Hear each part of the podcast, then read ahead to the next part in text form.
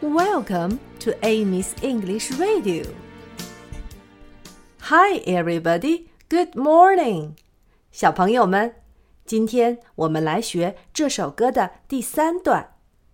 第三段和第二段几乎是一样的，只要把 I know 变成 We know 就可以了。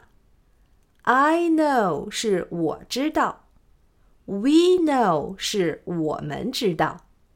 我们是 we，we，we。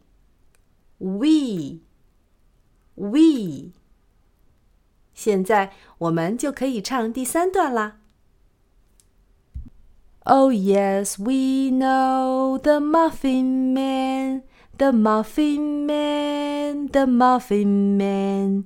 Oh yes, we know the Muffin Man who lives on Drury Lane.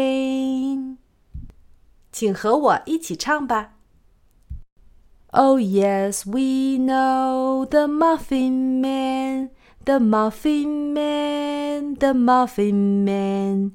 Oh yes, we know the Muffin Man who lives on Drury Lane.